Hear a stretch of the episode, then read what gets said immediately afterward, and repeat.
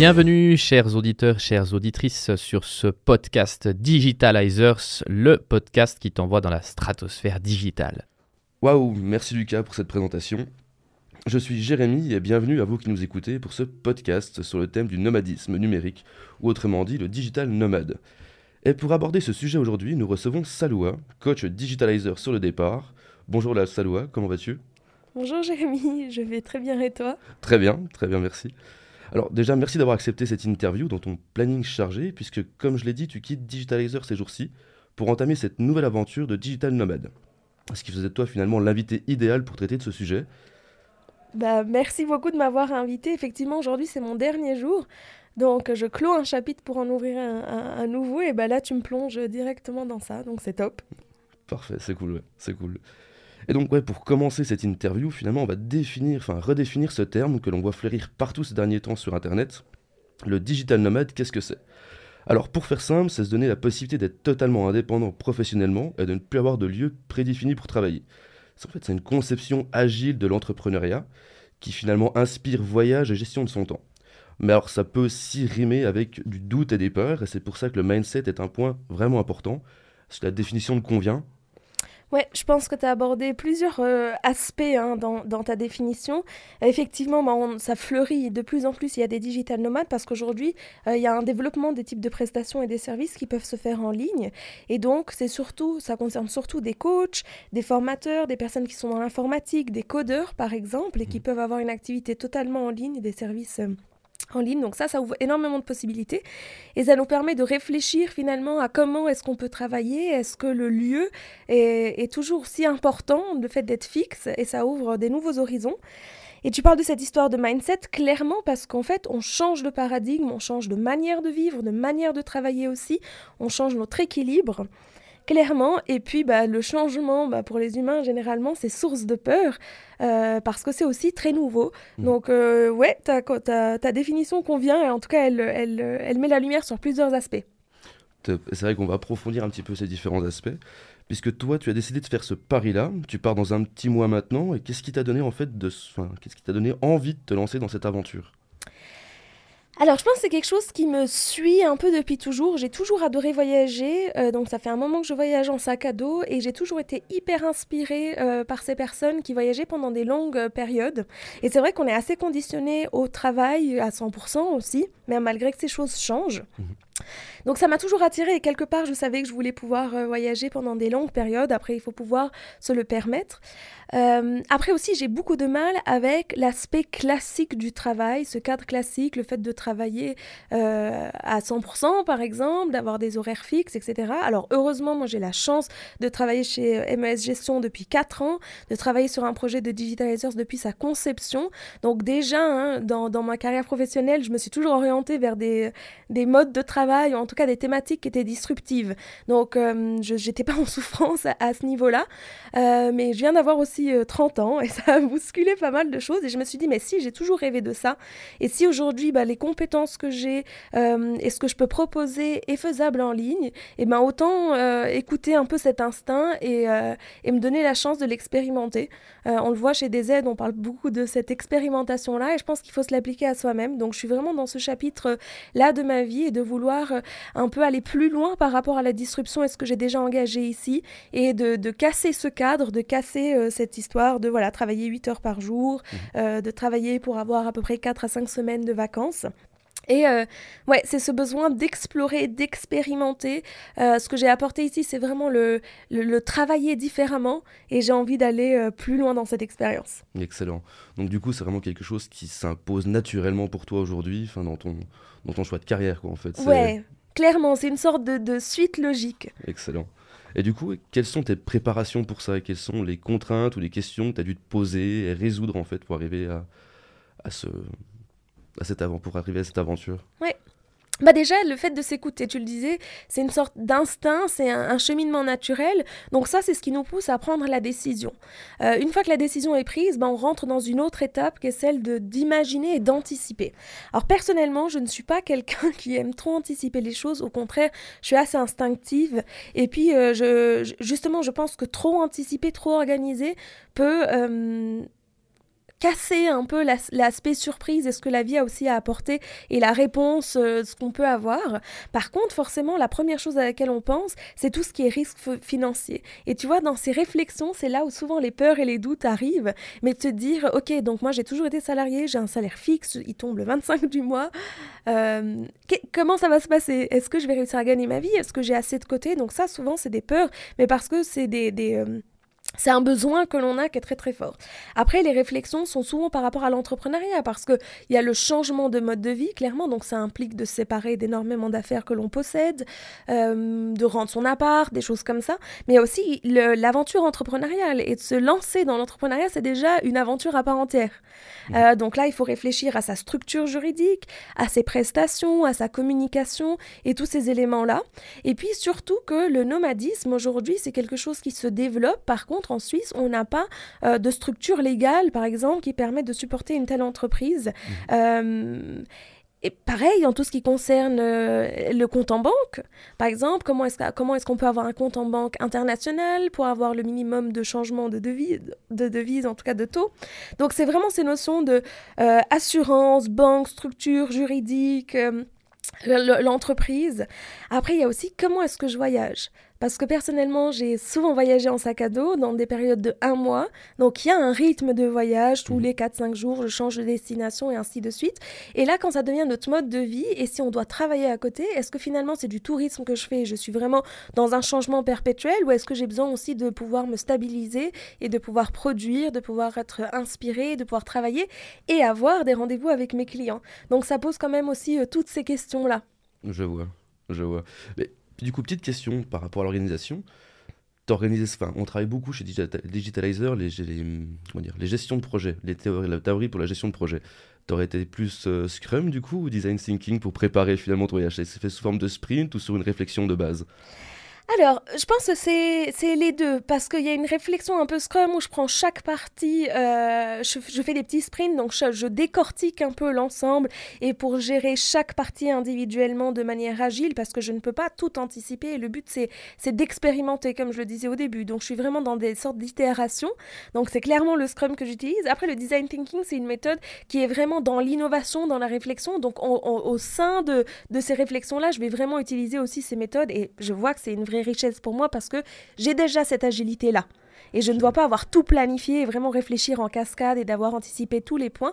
Et donc c'est vraiment dans cette innovation et de me dire, OK, ce marché est en train de se développer, ce que je propose comme service se développe aussi, et de se dire, bah, qu'est-ce que moi je peux apporter de plus euh, Comment est-ce que je peux l'apporter? Et là, clairement, cette boîte à outils que j'ai euh, en tant que coach des aides et, responsable de cette mesure, de l'avoir mis, euh, mis en place, ça me donne un bagage de dingue, quoi. Et j'ai le mindset, comme tu disais euh, avant. Ce qui est primordial. C'est clair. Puis, du coup, une autre question pratique. Quel, quel, est le contenu de ton sac pour cette aventure? Comment tu as prévu finalement le, ton bagage pour partir? C'est une excellente question parce que ça occupe beaucoup de réflexion.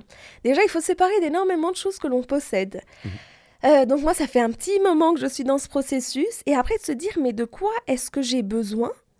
Parce que euh, sans trop anticiper, donc je ne sais pas exactement où je vais aller. Pour te dire, je suis vraiment, je prends l'aventure jusqu'au bout. Donc il y a toute cette réflexion des saisons aussi. Quel type de vêtements euh, est-ce que je vais avoir besoin? Et il y a aussi le fait de son sac à dos, parce que j'ai un sac à dos, euh, je vais le trimballer, quoi. Ça sera ma maison, ça sera sur mon dos. Donc il faut pas que ce soit trop lourd, sachant qu'on a toujours tendance à prendre plus. Donc il y a vraiment un, tri. Moi, mon sac à dos, il est déjà dans ma chambre depuis un mois. et puis petit à petit, j'y mets des trucs. je l'essaye, etc. Donc il y a tout ce qui est un peu euh, pratique, on va dire, euh, une, un chapeau, un couteau suisse, une lampe torche, tous ces éléments là Les vêtements au minimum et d'essayer d'avoir, euh, maintenant lorsque j'achète des choses, j'essaie toujours de me projeter avec, est-ce que c'est durable, est-ce que c'est confortable, est-ce que je peux l'utiliser dans plusieurs occasions? Euh, donc, mais voilà, j'ai déjà cette expérience de voyager en sac à dos, donc ça va, c'est pas trop difficile. Mais lorsqu'on veut être entrepreneur à côté avec le digital, il y a quand même beaucoup de matériel informatique. Il y a mon ordinateur, il y a ma tablette, euh, il y a tout ce qui est câble, chargeur. Euh, pour pouvoir faire des formations en ligne, bah, il faut une caméra. Donc, je me suis bien intéressée aux différentes caméras, comment est-ce que ça marche, comment est-ce que je peux les utiliser. Il y a tout ce qui est la lumière aussi, parce qu'aujourd'hui, sur les réseaux sociaux et même dans les prestations que l'on trouve, la qualité, elle est vraiment énorme. On peut pas faire de l'amateurisme et puis avoir une vieille caméra sans lumière. Donc j'ai dû faire énormément de recherches sur ce matériel. Et du coup ce matériel est un point en plus. Donc je dois avoir une petite valise en plus pour euh, tout ce qui sera de mon matériel de boulot. Ce qui euh, quand même te charge. Donc tu dois sacrifier un peu de tout ce qui est tes éléments personnels euh, et te vraiment te projeter est-ce que dans ce nouveau mode de vie est-ce que je mettrais du vernis à ongles par exemple c'est tout con mais de dire est-ce est que j'ai besoin de telle ou telle chose ou pas je vois, c'est vrai que ça fait beaucoup de questions quand même. Euh, mais justement, on parlait ah, juste avant des craintes, des peurs qu'on peut rencontrer en fait quand on prépare dans cette aventure. Qu'est-ce que tu pourrais donner aujourd'hui comme conseil à un futur digital nomade en préparation voilà, de, de cette aventure? Je pense que tout d'abord, il y a vraiment cette notion de cette intuition, parce qu'il y a toute une réflexion qui nous mène à ça. Et cette intuition, cette petite voix, petite voix, faut toujours, euh, je pense, je suis assez partisane de se dire, il faut, l'écouter, parce que c'est une expression de soi. Euh, et moi, je suis très fière aujourd'hui de l'avoir écoutée, et finalement, elle me permet de balancer tout ce qui est peur, etc., parce qu'il y a une sorte de truc qui vient de l'intérieur euh, et auquel j'ai décidé de faire confiance. donc d'avoir confiance. Euh, après, c'est clair qu'on sait ce qu'on perd. Moi, je quitte un travail dans lequel je suis extrêmement heureuse, euh, des collègues que j'adore euh, et qui m'apportent énormément et j'aurais tout à fait pu continuer comme ça. et c'est là parfois où ça devient, c'est même plus difficile, quoi, parce qu'on perd quelque chose qui est super